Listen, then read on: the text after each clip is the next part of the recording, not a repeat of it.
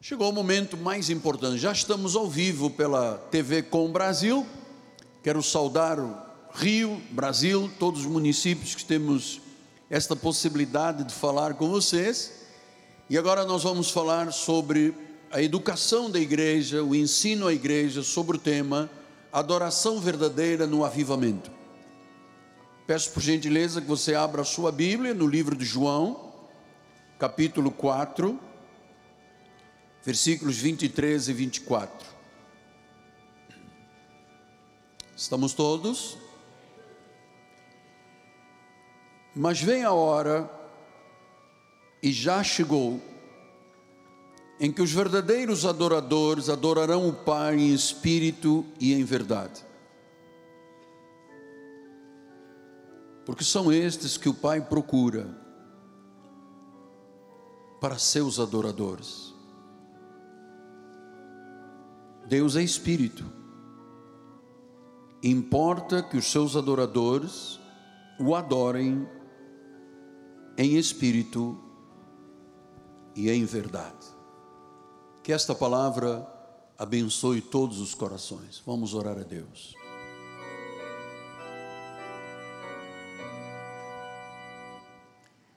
Senhor Jesus Cristo, chegou o momento mais importante deste culto público cristão, desta celebração. Acabamos de abrir a tua palavra e a tua boca se abriu. Ouvimos esta palavra, ela é como uma semente que vai ser semeada na terra fértil do nosso coração. Nós estamos em grande expectativa, Pai de vermos fatos novos, de vermos coisas grandiosas e preciosas acontecerem, mas eu sei, Deus, que no preparo da igreja, no amadurecimento da igreja, há coisas que estavam ocultas desde os tempos eternos e que aprova o Senhor agora revelar o nosso ministério. Fala-nos, Deus eu sei que esta missão de pregar, de ensinar, de pastorear, é tão grande que vai além, muito além da minha capacidade. Sou pequeno em todas as áreas da vida, como homem, como ser humano, como ministro, a minha a minha capacidade é muito limitada. A missão é grandiosa, Senhor então eu vou abrir a minha boca para que o Espírito Santo coloque as palavras devidas em o nome de Jesus. E quando terminarmos esta mensagem, vidas estarão totalmente transformadas. A visão de muitos vai se tornar tão clara, os olhos vão ser iluminados, os olhos do coração, para compreenderem esta verdadeira adoração em espírito e em verdade. Estou aqui, Pai. Simplesmente um filho obediente. Usa-me, Pai. Usa as minhas cordas vocais, a minha mente e o meu coração. Em nome de Jesus. E a igreja diga: Amém, Amém e Amém. Muito obrigado, meu bispo amado. Meus amados irmãos, minha família bendita, eleitos segundo a presciência de Deus, em amor predestinados para uma grande salvação, meus filhinhos na fé.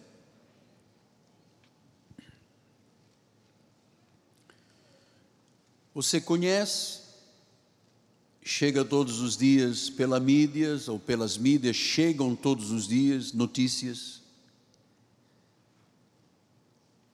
E a minha pergunta é: o que está acontecendo com as igrejas, na maioria delas hoje, quanto aos cultos? Veja os irmãos que Deus chama ao culto uma congregação divina, onde ele assiste na congregação divina. Ele chama ao culto a cidade do Deus vivo, a universal Assembleia dos Santos, a igreja dos primogênitos. É assim que Deus mostra o que é o culto e a sua igreja. Mas você sabe que a comunidade evangélica no mundo, no mundo, está permeada com o espírito mundano. E eu vou lhe dizer quão longe a maioria dos ministérios já chegou, quão longe. Sem limites, a maioria dos ministérios sequer conhece que a igreja é a Assembleia dos Santos, é o culto ao Deus vivo, não sabe disso. Então, a maioria foi longe demais. O modernismo começou a tomar conta dos altares e das congregações. Algo surreal, bizarro. E na realidade, eu estudando os grandes avivalistas do mundo, como MacArthur, você sabe, eu sou um spurgeonista, um homem, sigo Spurgeon. Uh, o modernismo é surreal e bizarro porque é profano o que se faz na igreja. É abusivo o que se tem feito dentro da casa do Senhor. E lhe digo com segurança que muito do que se chama culto é uma verdadeira aberração, é um absurdo é um vale tudo. E claro que muitos estão dizendo que esta é a revolução da igreja no século 21, mas para mim é uma revolução negativa, nunca vista e muito triste. Portanto, este é o espectro do que chega no dia a dia ao nosso conhecimento. Mas existe um culto verdadeiro existe um culto bíblico que nós estamos entendendo que é um modelo da casa do Pai, assim diz a palavra do Senhor, como viver na casa do Senhor. E ele tem algumas exigências. O que disse João 4:23? Vem a hora e já chegou em que os verdadeiros adoradores, significa que há falsos adoradores. Os verdadeiros adoradores adorarão o Pai em espírito e em verdade. Porque são estas pessoas verdadeiras que adoram a Deus de forma correta que o Pai está procurando. E lhe digo, graças a Deus, que o Pai encontrou neste ministério, porque eu levo esta questão muito a sério. Então, a adoração, os verdadeiros adoradores, aqueles que adoram em espírito, em verdade, são procurados pelo Pai. Então, diz que a adoração a Deus, a forma de nós nos ligarmos, nos envolvermos com Deus na casa do Pai em espírito e verdade. O que quer dizer isto? Que a nossa adoração, o nosso culto tem que ser 100% focado em Deus. No nosso ministério não há estrelas. Obrigado. Ninguém deste ministério foi chamado para ser estrela, nós fomos chamados para ser ovelhas. Portanto, se alguém tenta ser uma estrela, já perdeu.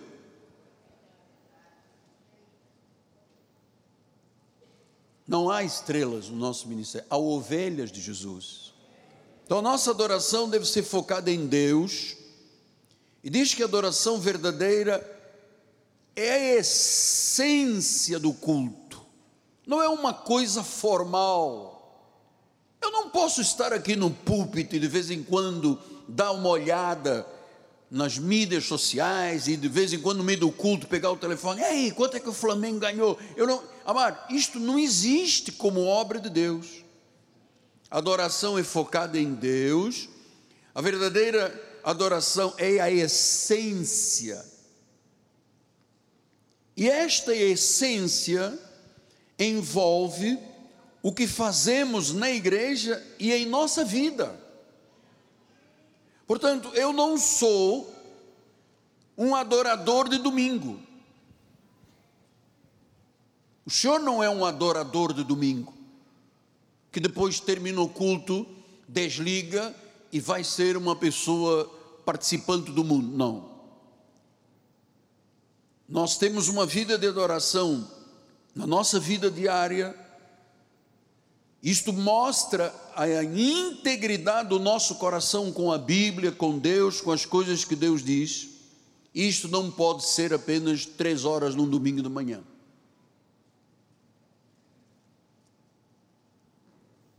Adoração a Deus, adoração coletiva que estamos realizando agora, tem um significado muito mais profundo do que se pode imaginar. Por isso eu não venho de chinelo havaiana para a igreja, eu venho ah, decentemente ataviado, eu e a minha família, porque nós não estamos num Rotary Club ou num Lions, numa reunião sindical em que cada um diz o que quer, faz o que quer e profetiza o que quer e toma. Isso tem um significado muito mais profundo. Por exemplo, a música. Ah, eu tenho lido coisas absurdas. Existem hoje ministérios cujos hinos são satânicos. Meu Deus, satânicos.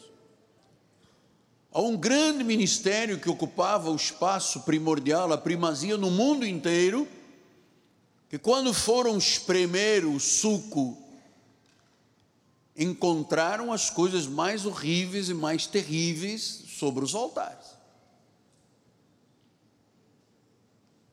A música, nós não temos no nosso ministério uma música a não ser sacra, sagrada.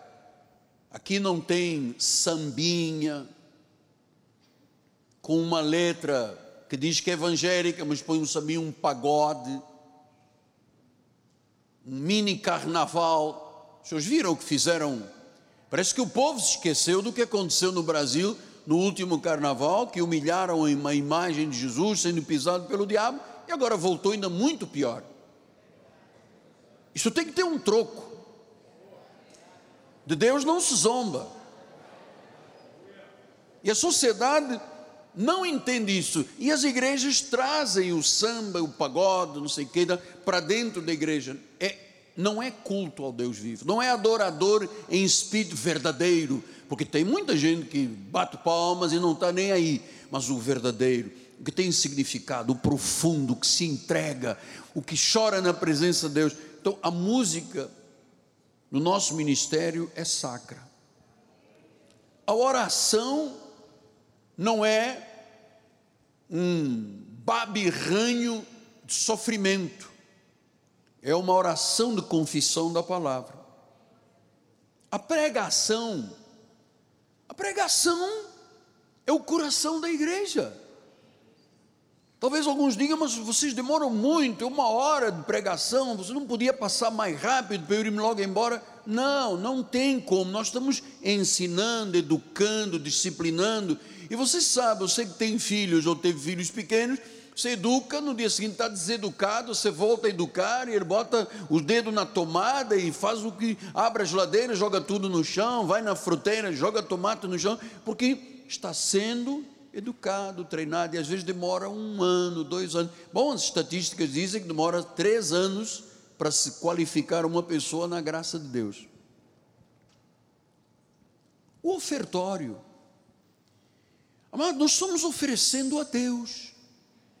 Eu fico ah, chocado quando eu começo a falar da questão que é a base para o progresso da vida financeira e tem gente que se levanta e sai e fica olhando lá de fora. Terminou? Terminou. Eu vou entrar, porque eu não concordo. Isso é um absurdo. Isto é surreal. Isto é, um, é uma forma falsa de adorar a Deus. Então, nós somos adoradores que entendemos o profundo, desde a música, a oração, a pregação, tudo, a oferta, tudo é para Deus. Então, se você cria dentro da igreja algo inferior, é uma ofensa a Deus. É uma ofensa a Deus. Ele é o Deus único, Ele é o Deus santo.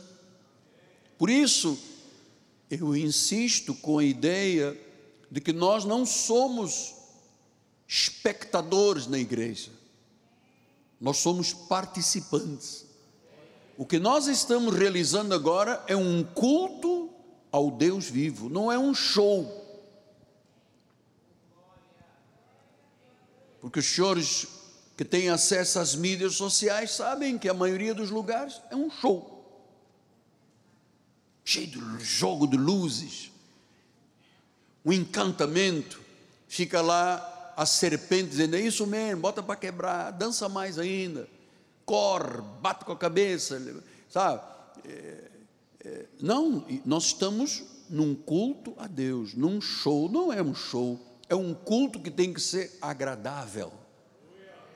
E diz Romanos 12, 1: Rogo-vos, pois, irmãos, pelas misericórdias de Deus, que apresenteis o vosso corpo como um sacrifício vivo. Portanto, é um sacrifício que estamos tendo vivo. E diz que este sacrifício é santo, é agradável a Deus, é um culto racional. Eu sei o que está passando eu, eu entendo o que Deus está falando, é racional, mas uma coisa agradável não é ao homem, é a Deus. É o culto racional. O culto tem que estar em harmonia com a palavra sagrada.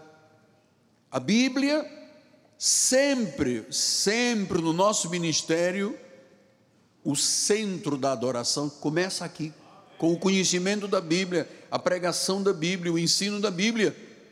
Por isso, Martinho Lutero, na reforma, diz: solo escrituras, só as escrituras, solo escritura, só as escrituras. Então, nós não podemos ter no altar o que um pensador filósofo da antiga Grécia, não tem nada a ver com a antiga Grécia, nem com a filosofia grega Sim, mas nós temos que pensar, apóstolo, nós estamos no século 21, então o que Deus disse está desatualizado. Não diga isto nunca mais na vida.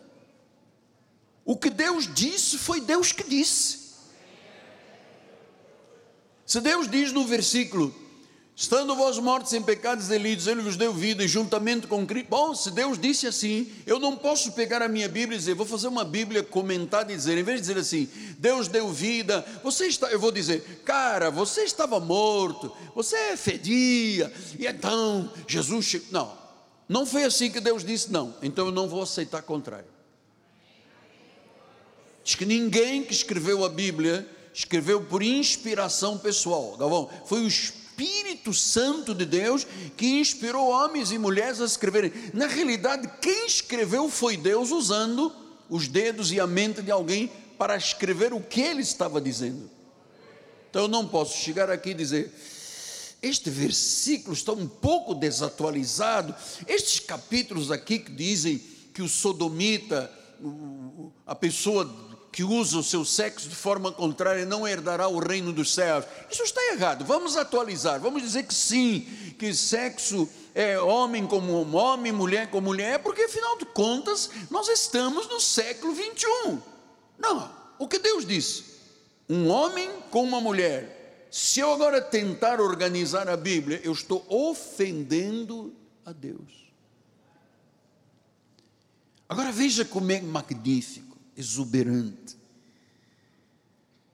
O que a Bíblia faz quando ela é ensinada de forma clara. Não é chamar o povo, saia demônio, pomba gira, vai, pena, não sei. Isso não é culto a Deus, isso é uma aberração que se faz. O culto é Deus, e onde está Deus não há lugar para o diabo, amado. Não há lugar para o diabo.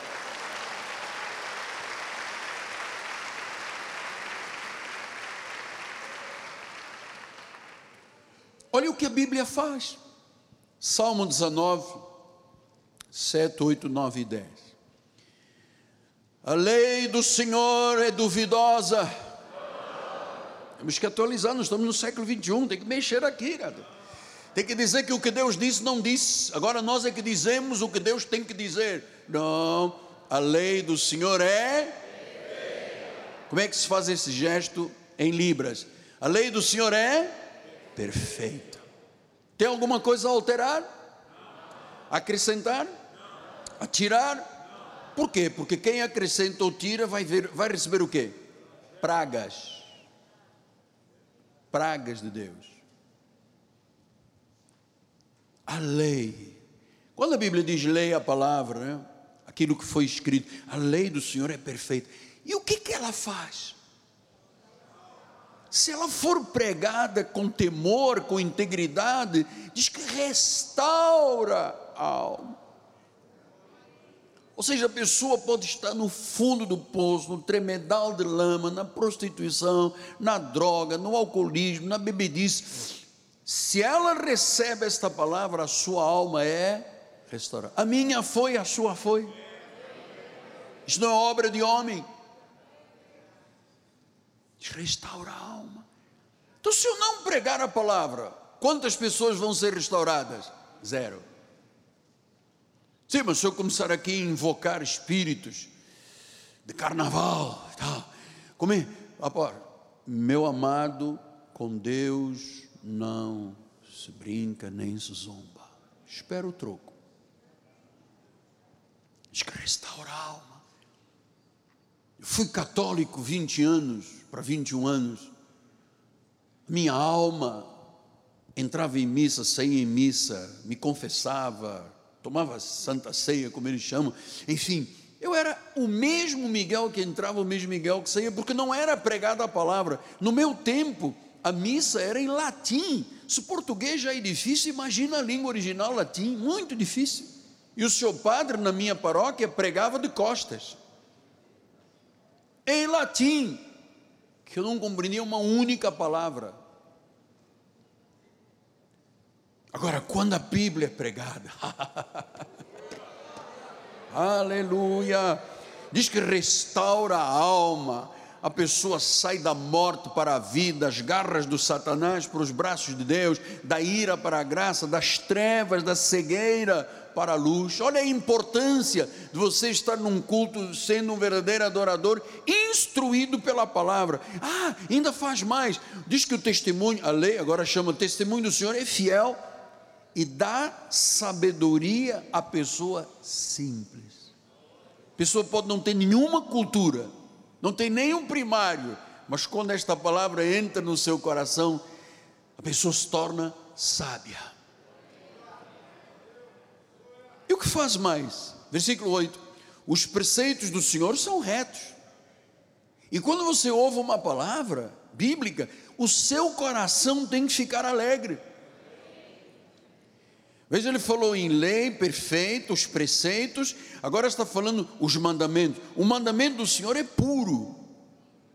E quando você recebe, os teus olhos espirituais são o que? Iluminados.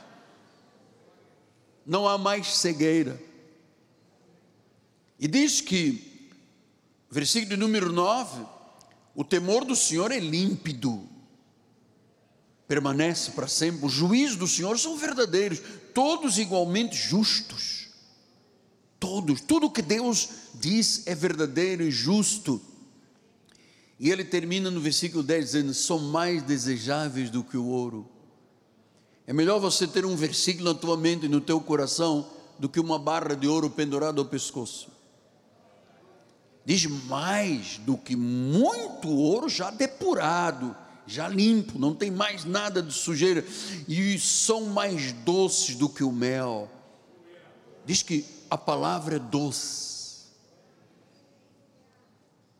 A palavra restaura a alma.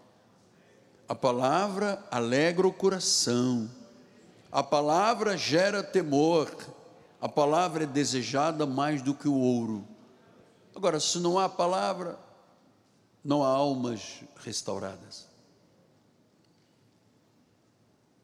Sim, mas o senhor também tem formação na área de psicanálise. O senhor podia dar, gente, tudo na sua, no seu quadrado. A igreja é a Bíblia.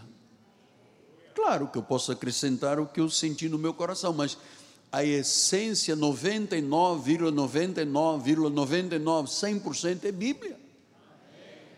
Porque é a Bíblia que restaura, é a Bíblia que alegra o coração, é ali a Bíblia que dá temor, é a Bíblia que nos faz desejar como mel a palavra. Então a Bíblia é suficiente, é completamente suficiente, porque a Bíblia satisfaz todas as necessidades da nossa alma, todas. Toda a verdade essencial para a minha vida, de família, de negócios, de estudo, de carreira, todas, tudo que é essencial para a minha vida, para a sua vida, Senhor, está na Bíblia Sagrada. Eu amo muito, eu sou um apaixonado pela Bíblia. Eu tenho no meu escritório de casa 26 Bíblias. Eu tenho um monte, não sei quantas tem aqui no escritório da igreja, no gabinete, tenho no carro. As pessoas, mas não precisa, agora tem na internet. Eu, tudo bem, é bom, mas eu, eu gosto do papel, eu gosto de sentir, sabe? Agora, diz que restaura a alma. E eu sei que a pessoa que não tem Jesus, a sua alma está afetada pelo veneno do pecado. Quem não tem Jesus está morto em pecados e delitos, está envenenado por Satanás, faz a vontade de Satanás. E quando esta palavra chega ao coração, ela restaura, ela dá sabedoria, ela dá conforto, aquele coração abatido, ele levanta, ergue, traz iluminação espiritual. A pessoa pode estar na maior dureza de vida, sua vida é restaurada. Pode estar com pensamento de suicídio.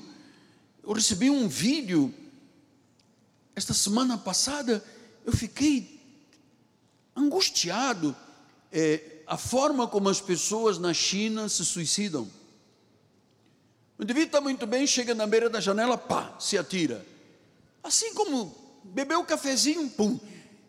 Eu estava falando com o meu assistente, o bispo, e eu estava dizendo que incrível o vídeo que você me mandou, como é que as pessoas pulam assim, aos grupos, para se suicidarem. E ele disse: É, não tem em Deus. Tem a alma atormentada, envenenada, e o diabo diz: Mata-te.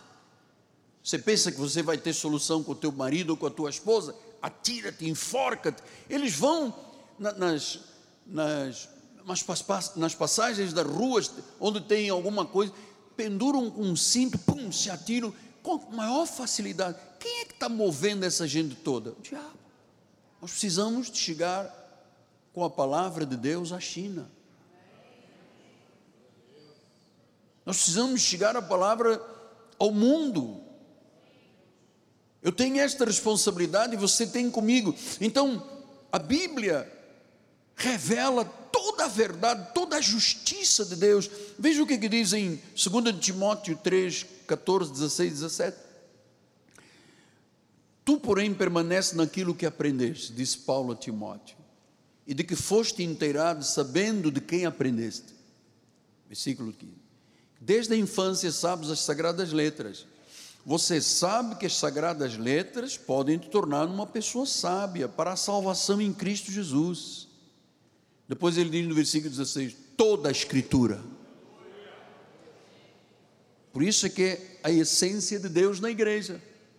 E o senhor tem que estar preparado para ouvir uma mensagem de uma hora, uma hora e quinze, uma hora e vinte, porque é a tua alma que está aqui sendo totalmente tomada pelo Espírito Santo, a mente, o coração, os sentimentos, as emoções. Então diz que toda a escritura, toda, é inspirada por Deus.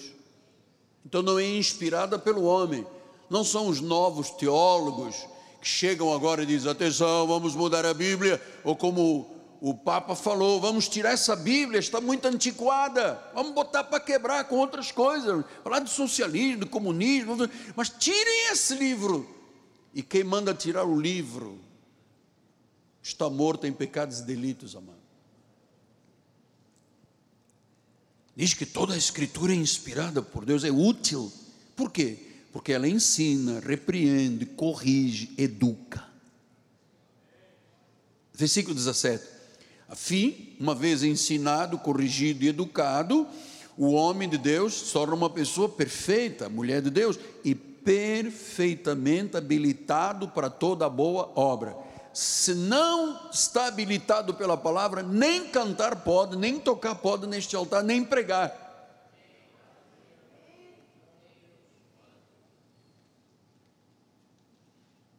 Então, às vezes a pessoa não tem o um mínimo de ligação com a Bíblia e de vez em quando eu quando é que eu vou pregar, apóstolo? Eu digo, olha assim, honestamente, você quer saber honestamente? Sim, é dia. Nós não podemos. Todos os bispos, os bispos pregam nesta igreja foram, passaram, foram aprovados, foram provados, passaram pelo fogo para poder chegar um dia aqui em cima. Eu não teria coragem de chamar um diácono e dizer assim, olha diácono, eu vou Pranga do Reis, vou lá tomar uma água de coco. Domingo prega você, depois o outro prega, depois o outro prega, depois o outro prega e deixar a igreja ao Deus dará. Não podemos fazer isto. Até quem prega neste altar me passa o sermão do que vai dizer. Tal é o temor de Deus de quem prega nesta igreja.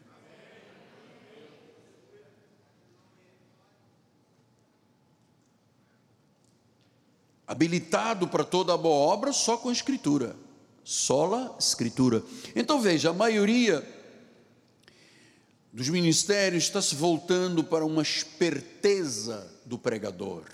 Esperteza mundana. Cheio de filosofia, cheio de politicagem, entretenimento, mas sem a infalível verdade espiritual da Bíblia Sagrada. Ah, aquele pastor, líder daquela igreja. Pô, o cara é um baita de um empresário. Ele move a igreja dele toda como um empresário, move. Sim, não move a igreja de Jesus Cristo.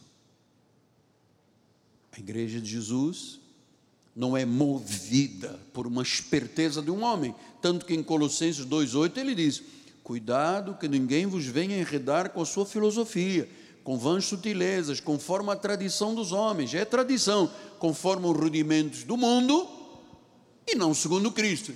Então, nós poderíamos deixar o mundo entrar aqui dentro? O que nós fazemos é segundo Cristo. Segundo Cristo. Eles, cuidado. Essa palavra vem do original grego blepo, olho aberto, atenção você pode ser enredado pela filosofia de um pregador que não tem a verdade de Cristo, mas tem uma esperteza tremenda, que estudou marketing, isto e aquilo, então tudo é muito calculado na igreja. Nós não temos nenhum cálculo na igreja. Eu subo aqui, dizendo, e agora Deus? Como é que nós vamos fazer?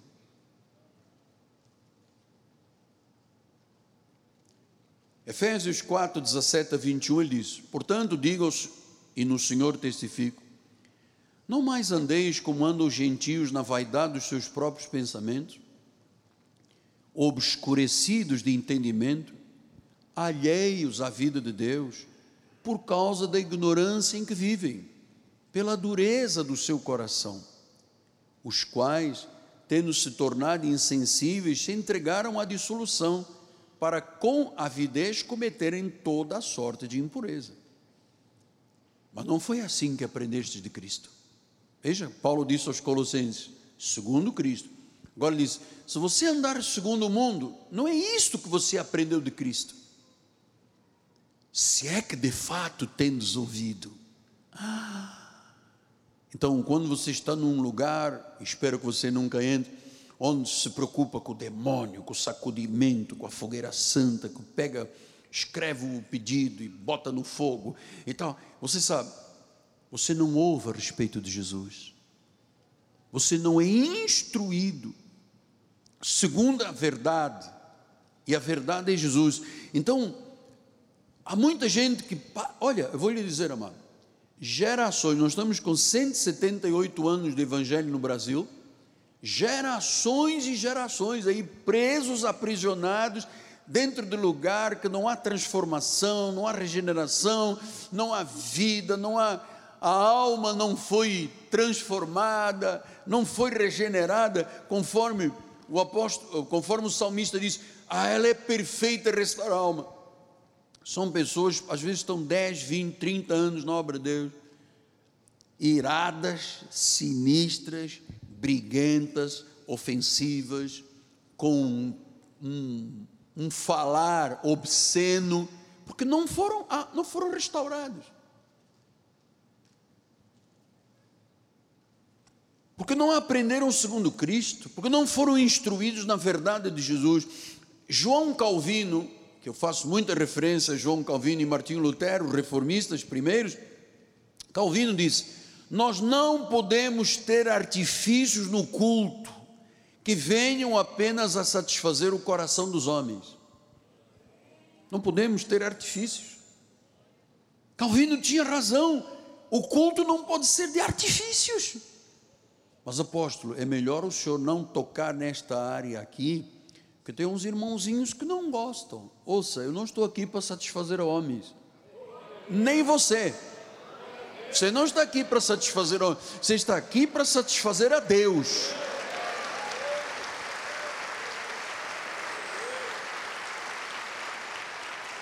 Então, Calvino diz: nós não podemos ter artifícios para satisfazer apenas a nós mesmos.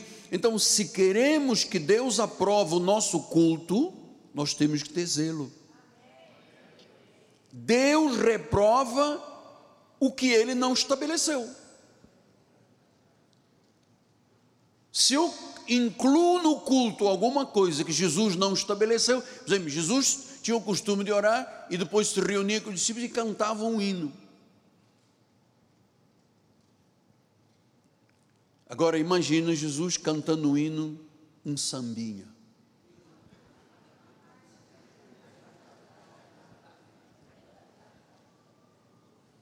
Você viria em Jesus a pessoa sagrada não. Por isso é que Samuel, em 1 Samuel 15, 22, 23, diz, tem porventura o Senhor prazer em holocaustos e sacrifícios, quanto em que se, quanto em que se obedeça a sua palavra? Você pode fazer o que quiser, Deus não recebe. Mas a obediência à palavra, sim, eis que é melhor obedecer. Obedecer é melhor do que sacrificar e atender ao que Deus diz é melhor do que gordura de carneiros, porque a rebelião é como um pecado de feitiçaria, e a obstinação é como idolatria, como um culto aos ídolos do lar, visto que rejeitaste a palavra, ele também te rejeita. Eu quero muito que você ame muito a palavra de Deus. Melhor é obedecer do que sacrificar, mas rejeitaste a palavra. Eu já fui a cultos que dançaram, pularam, cantaram, muita coisa, muita coisa, e no fim o pregador chega e diz: Passou a hora. Bença. E o povo vai. E como não é instruído na palavra, volta ao dia seguinte, aquilo se repete. Eu já contei aqui, mas vou repetir. Muitos anos atrás, quando começamos a graça, 1990, 89, Havia um grande congresso na Rádio Boas Novas, no auditório, me convidaram para pregar. Era um aniversário denominacional, era um aniversário de muita coisa dessa denominação, eu fui convidado para pregar. Me disseram, o culto começa às seis horas da tarde, seis ou sete? Vamos imaginar, seis horas da tarde, sete, sete horas. E eu, como a minha Britannic punctuality, cheguei umas três horas da tarde. a dona Laura, minha mãe, fazia isso. O embarque é às onze da noite, sete da manhã ela estava no aeroporto. Ela dizia que eu posso perder o ônibus, o trem, então eu já chego 14 horas antes. Então eu tenho o hábito de chegar muito cedo. Cheguei sete horas, não tinha ninguém, sentei lá na frente. Sete e quinze chegou uma primeira pessoa, me perguntou, quem é o senhor? Eu disse, eu também nem sei, meu irmão, estou aqui, não sei nem explicar quem eu sou, estou aqui olhando as moscas, tudo vazio, é um congresso, é o aniversário de uma denominação. E aí quando foi umas oito e picos, marcaram para as sete, oito e meia, estava quase cheio. Aí começou, canta um, canta outro. Agora a irmã do grupo não sei de quem vai cantar. Chega lá, ah, e agora a irmã, agora temos uma serva. De repente uma pessoa lá que disse, eu vou, estou vendo um anjo aqui voando. E todo mundo começou a voar. E está passando o tempo, está passando o tempo. E eu olhando para o relógio, olhando para a Bíblia, impaciente. Disse, meu Deus, marcaram sete, já são nove e meia. E ah, agora temos um coral que veio de São Judas Tadeu, não sei de onde, lá vai o coral e canta. Agora temos uma criancinha, eu, eu fico intrigado, me bota uma criancinha para pregar a Bíblia, né? ele sabe mais que o pregador. Ele chega lá, em nome de Jesus, o Senhor é meu pastor. E, e quando eram 10h45, o chefe dos pastores disse assim: Agora vamos ouvir o pregador. Nem sabia que ele era o meu nome. Eu falei: Tá bem, já cheio de sono subiu o púlpito e disse: Boa noite, graça e paz. E a turma, boa noite, estava todo mundo cansado, 10h45. E eu no dia seguinte tinha que acordar de madrugada para estar de manhã no domingo na igreja. Eu disse, irmãos, eu vou lhe dizer uma coisa, eu fui chamado para pregar. Cheguei aqui seis ou quatro da tarde, sei lá, o culto foi às seis. Cheguei muito antes, muito antes. Então eu estou aqui há muitas horas. Eu também sou gente, estou cansado. E a única coisa que eu posso dizer do meu coração, graça e paz da parte do nosso Senhor Jesus Cristo. Até amanhã, uma boa noite.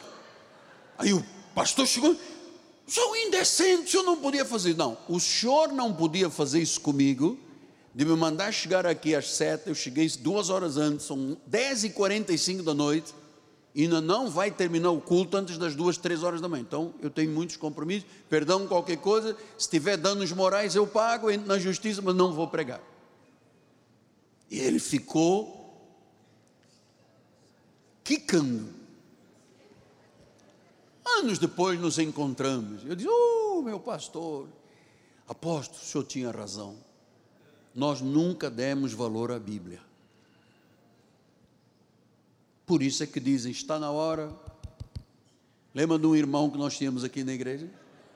Ficava lá atrás e levantava. Dez e meia da manhã, eu disse, meu culto vai até o meio-dia. Ele.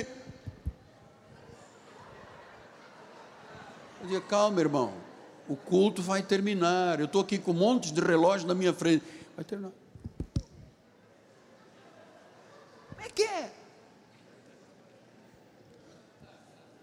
E Deus disse, ele, ele, ele, ama, ele amava tanto a Deus, Deus disse, então vem para perto de mim. Vai discutir agora comigo aqui no céu.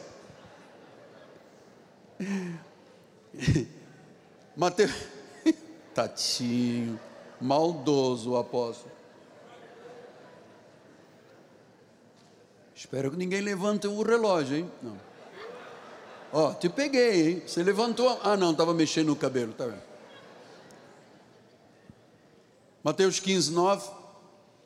Em vão me adoram, é vã adoração, ensinando doutrinas que não tem nada a ver com a Bíblia, não restaura a alma, não dá alegria, não transforma, porque são preceitos dos homens. Preceitos dos homens. Eu, quando assisto os cultos dos pregadores, dos bispos, eu fico em casa participando do culto. Se é oração, eu fico de joelhos com o bispo André. Então, e eu toda hora entro nas mídias e ligo para o bispo da casa: Bispo, a câmera não está funcionando direito. Bispo, bota mais, bota mais isso aqui. Então, eu estou acompanhando tudo, porque eu quero que as pessoas do outro lado saibam que nós estamos dando o melhor num culto para Jesus. Nós não podemos utilizar nada no culto que não tenha aprovação das Escrituras. Senhores sabem que nossa igreja é uma igreja episcopal. Nós somos bispos. E a tradição da igreja episcopal é que os senhores bispos usem a toga.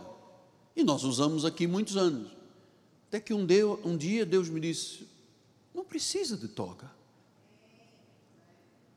Não é o hábito que faz o monge, é o monge que faz o hábito. Tira, eu tirei. Porque eu não quero nada que ofusque o meu Deus, nada que você possa dizer, ah, é ilícito introduzir num culto alguma coisa que não tenha respeito ou respaldo, perdão, da Bíblia ritos, vestes sacerdotais, resquícios da Igreja Católica. E hoje eu me oponho. Quando alguém sugere introduzir no culto alguma coisa que não tem respaldo bíblico, eu digo não.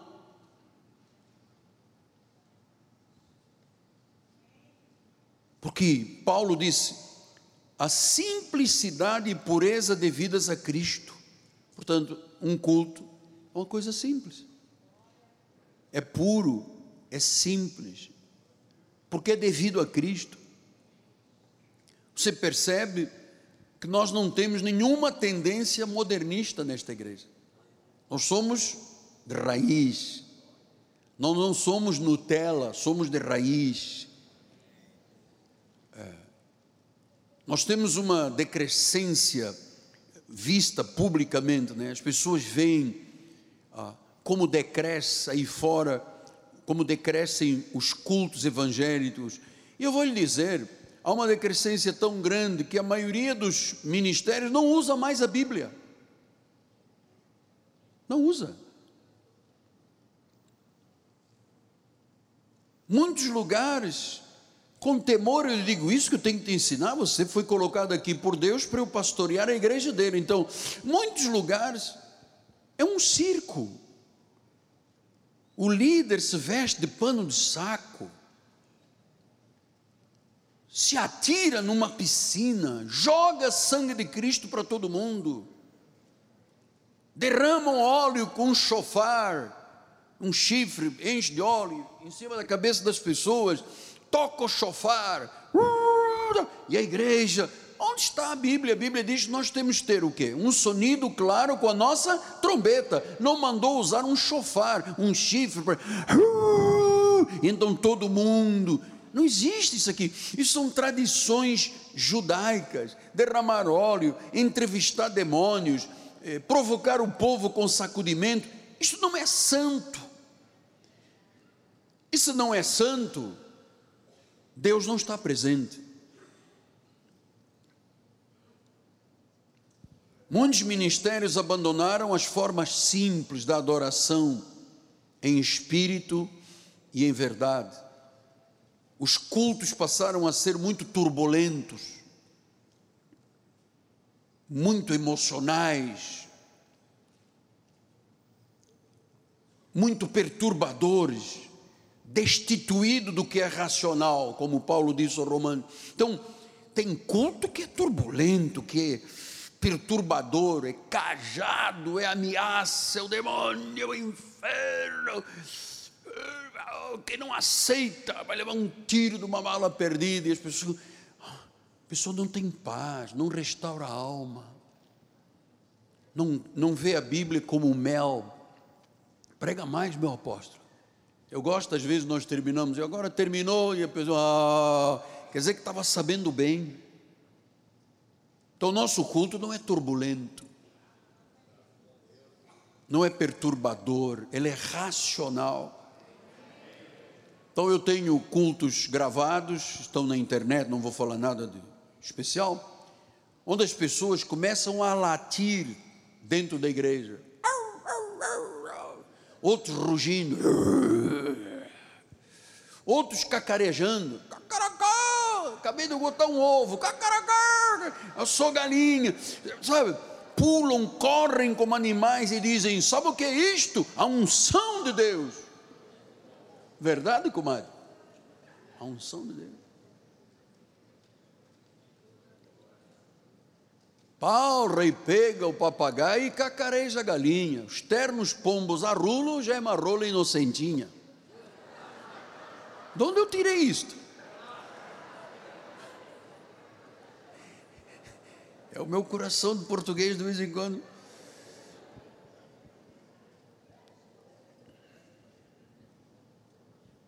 É a unção de Deus. A unção de Deus, amado, é racional. O senhor está entendendo tudo o que eu estou lhe dizendo? Você está, a tua alma, o teu espírito trabalhando lá dentro, o Espírito Santo. Então, nós estamos vivendo um momento muito importante na história da igreja. Começamos ah, desde 1989, com a última reforma protestante, e chegamos ao momento de explosão, que é o avivamento. Então, ah, nós realizamos os cultos de acordo com a Bíblia Sagrada. Adoramos a Deus em espírito e verdade. Acreditamos no solo escritura, no fundamento dos nossos cultos. Adoramos a Deus em espírito e em verdade. E nós levamos isto muito a sério. Você percebe? Eu brinco aqui e tal, mas eu levo isto muito a sério. São 43 anos, eu nunca negligenciei a obra de Deus. Viu, Renato? Nunca. Minha esposa me conheceu desde a Ilha do Governador, ela sabe como é que eu era 43 anos atrás. Nunca negligenciei. Nunca cheguei atrasado. O culto começou às nove. Que horas são? Nove e meia. É que o meu despertador compra outro, cara. Bota no, no relógio. Põe no teu telefone. Ele desperta. Eu não posso o culto chegar às nove horas da manhã e chegar às onze e meia. A que horas termina o culto? Você chegou às onze e meia, está perguntando a que horas termina o culto? Já terminou para a tua vida, já terminou. Então a palavra de Deus tem que ter primazia. Sabe o que é estar em primeiro lugar? 2 Timóteo 4, 2 diz assim: prega a palavra, insta. Pode ser oportuno, pode não ser, corrige, repreende, exorta, seja longânimo, prega a doutrina. Está aqui. Está aqui. E eu dou graças a Deus, compadre. Nós temos uma igreja que tem um pastor focado. Eu sou focado na palavra. Você vai ver, no final do que eu pregar, alguma coisa você reteve e vai começar a viver esta, esta paixão pela Bíblia, pelo culto. Não é dizer, barbaridade, tchê, tenho mais um culto, depois amanhã é oração, terça-feira escola bíblica, quarta-feira reunião Shail, quarta-feira à noite o apóstolo, sábado a juventude, domingo outra vez, meu Deus. Graças a Deus que estamos vivos, amado. Graças a Deus que estamos aqui. De pé.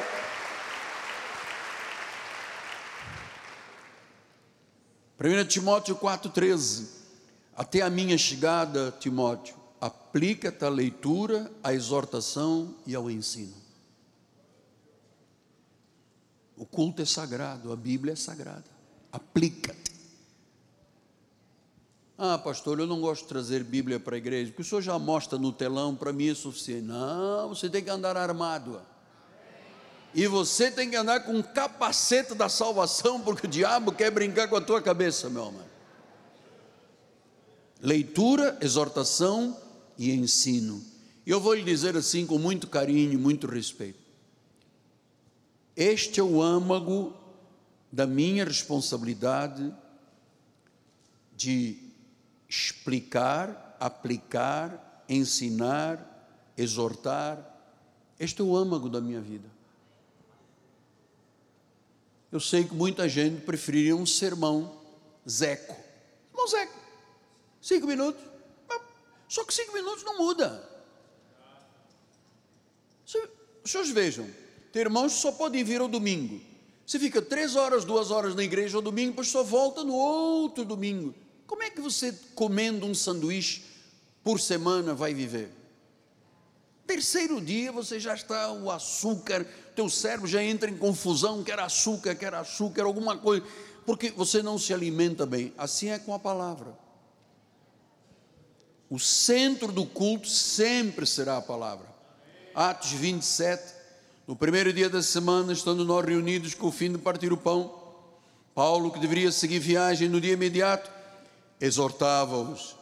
Ele no dia seguinte ia viajar e prolongou-se o discurso até a meia-noite. Prolongou-se o discurso até a meia-noite. Paulo ia viajar e antes de seguir viagem, eu tenho uma palavrinha para vocês. Eram sete horas da noite. Meia-noite ele ainda estava pregando. Então eu queria dizer aos senhores que este culto que estamos realizando só vai terminar. Peguei ao meio-dia. Até a meia-noite. Então, Tito 1,9. Apegado à palavra fiel, que é segundo a doutrina, do modo que tenha poder tanto para exortar pelo reto ensino, como para convencer os que os contradizem. Ah, ainda temos esse problema. É que há uma parte grande do povo de Deus que contradiz Deus. E Deus diz: apega-te à palavra, à doutrina, prega, exorta e ensina. 1 Timóteo, não, Colossenses 1, 25. Colossenses 1, 25 do qual me tornei ministro de acordo com a dispensação da parte de Deus que me foi confiada a vosso favor para dar pleno cumprimento a quê? A palavra. O pastor só existe, o apóstolo, profeta, evangelista, pastor e mestre, para darem cumprimento à palavra.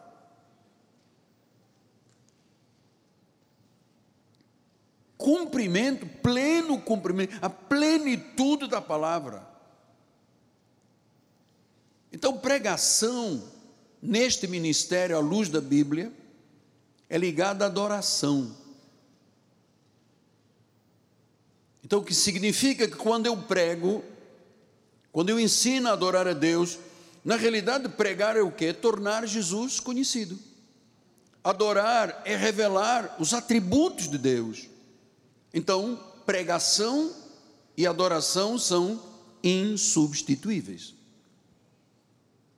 Ah, e os senhores percebem, para a glória do Senhor, tudo aqui neste ministério gira em torno de quê?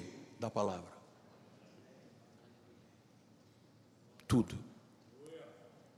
Nada pode usurpar a pregação da palavra neste ministério, nada.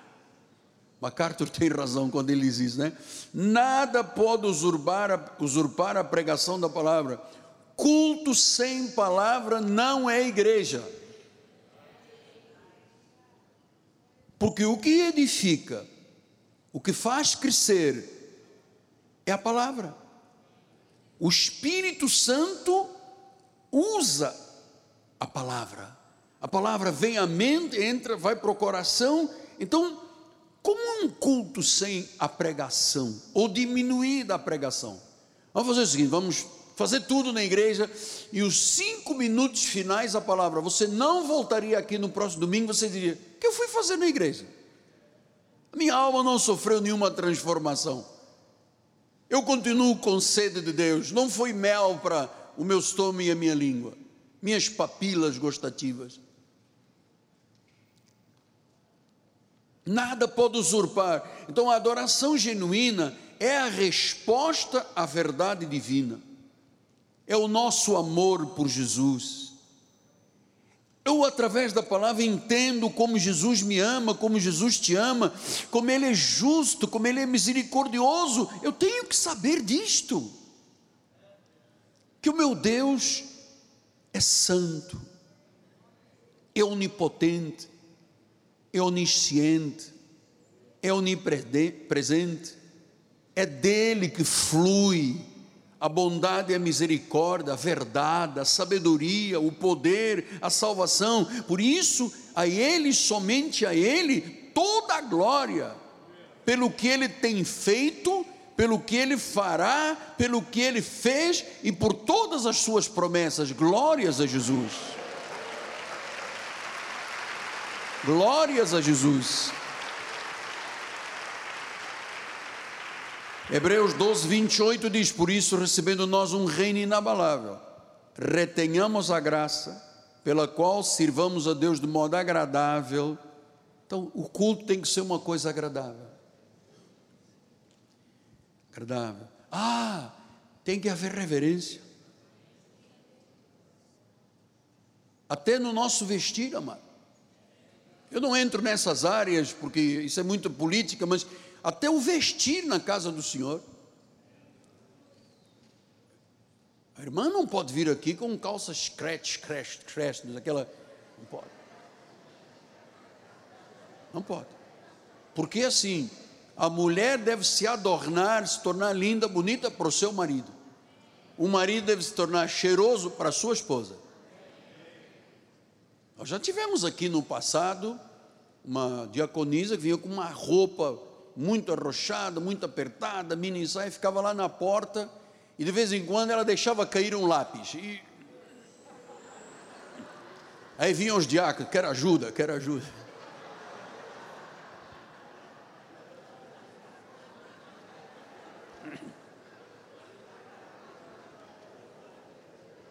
Não, e depois eu chamei, tem muitos anos, eu chamei a irmã e disse, irmã, venha ataviada do modo decente. Ela falou para mim, não gostas? Eu falei, não gostas? Você está perguntando ao anjo da igreja, eu sou casado, cara, não gostas? Não, nós não gostamos da forma que o Senhor se atavia na igreja. Não é nada. Modo agradável, com reverência, santo temor. Esta é a atitude de um adorador. Atitude de um adorador, agradável. Nós temos irmãos aqui que viajaram muitos quilômetros para estar aqui hoje. vieram de longe para terem um culto de modo agradável, reverente, santo temor. Esta é a atitude do adorador, é esta pessoa que Deus honra, aquele que tem reverência. Ah, e para terminar os últimos cinco minutos, até a questão da ceia. A ceia do Senhor não é uma coisa insignificante, é culto a Deus, é o dia do Senhor, é parte integrante da revelação quando Paulo foi levado ao terceiro céu. Na realidade, a igreja deveria de realizar a ceia sempre que se reunisse, como faziam os primeiros, em Atos dos Apóstolos. Mas nós separamos o primeiro dia da semana, o domingo sagrado, uma vez por mês, adoramos, temos comunhão. Em Atos 27 ele explica isso, olha, no primeiro dia da semana, domingo, estando nós reunidos com o fim de partir o pão, o que nós vamos fazer daqui a pouco. Então, a ceia do Senhor, eu não entendo como é que alguns ministérios tiraram a ceia. Não consigo entender. Porque ela é a essência da igreja também, do culto. Não consigo compreender como é que tem ministérios assim. Nós temos uma ceia de seis em seis meses ou então outros que vão um pouco mais longe. Nós temos uma ceia anual. Ou seja, isto aqui não tem nenhum significado para a igreja. O dia do Senhor é o nosso testemunho. Veja o que diz Apocalipse 1,10: diz: Achei-me no dia do Senhor. No dia do Senhor, eu me achei em espírito, temendo a Deus.